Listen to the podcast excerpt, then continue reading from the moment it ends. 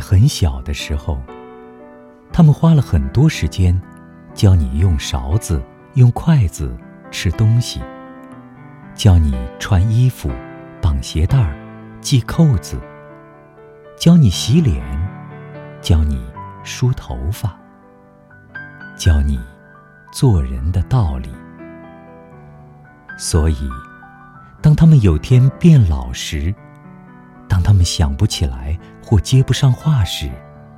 当他们啰啰嗦嗦重复一些老掉牙的故事的时候，请不要怪罪他们。当他们开始忘记系扣子、绑鞋带儿，当他们开始在吃饭时弄脏衣服，请不要催促他们，因为你在慢慢长大，而他们。却在慢慢变老。如果有一天，他们站也站不稳，走也走不动的时候，请你紧紧的握住他们的手，陪他们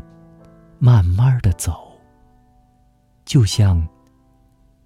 就像当年他们牵着你一样。脑海最珍贵的一幅画，是你在着我，叮咛我，要我抓牢你身旁。